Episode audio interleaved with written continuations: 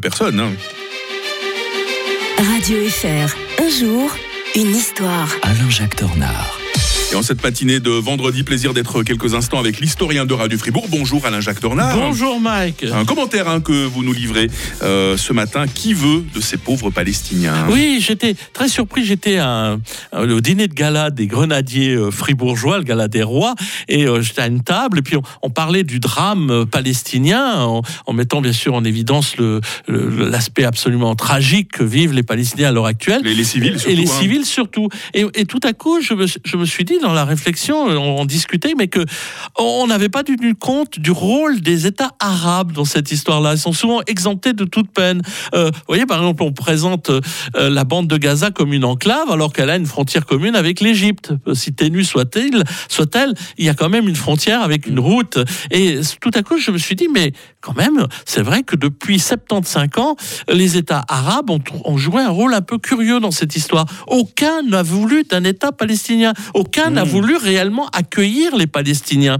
On en a, euh, on les a mis dans des camps, euh, euh, dans des camps où on voulait pas surtout qu'ils en sortent et qu'ils euh, se joignent à la population locale de différents États. Le Liban, la Jordanie, euh, la, euh, l'Égypte, par exemple. Ça a été assez frappant de, de, de voir ça.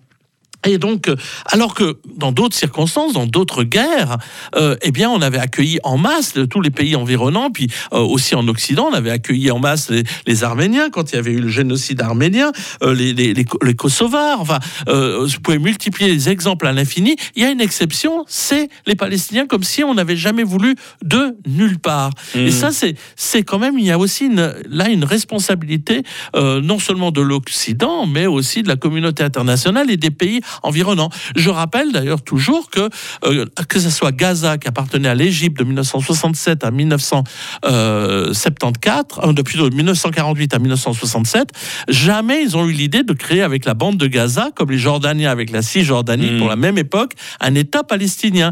N'a jamais existé, même dans l'esprit des Arabes. C'est comme si c'était seulement une machine de guerre contre l'existence de l'État d'Israël. Et là, cette ambiguïté, euh, à l'heure actuelle, nous devrions peut-être en tenir compte quand on évoque le drame que vivent, la tragédie que vivent les Palestiniens. C'est une tragédie aussi de l'isolement avec leurs propres frères Mm. arabes. un peu dans le même courant. On évoquera euh, pas plus tard que lundi prochain, toujours avec vous Alain Jacques, l'Office de secours et de travaux des Nations Unies pour les réfugiés euh, de Palestine dans le Proche-Orient. On verra que les Suisses sont, sont profondément divisés à ce sujet. Et puis, euh, ils ont tellement suscité de fantasmes au courant de l'histoire. Les Templiers, nous les évoquerons également la semaine prochaine avec vous Alain Jacques Tournard. D'ici là, je vous souhaite le meilleur des week-ends. Bonne fin de semaine à tous. Il est 6h41 sur Radio Fribourg. Comment ça se passe pour vous ce matin? Sur la route, les amis Des routes euh, très souvent euh, enneigées. Est-ce que vous aimez ça? Est-ce qu'au contraire, ça vous angoisse?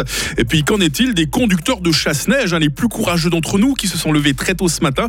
Et euh, sans qui bah, on, serait resté, je pense, avec la voiture au garage Bon, on va donner la parole à l'un d'eux. Tout à l'heure, c'est Kiki qui sera avec nous sur le WhatsApp vocal de Radio Fribourg. Bon.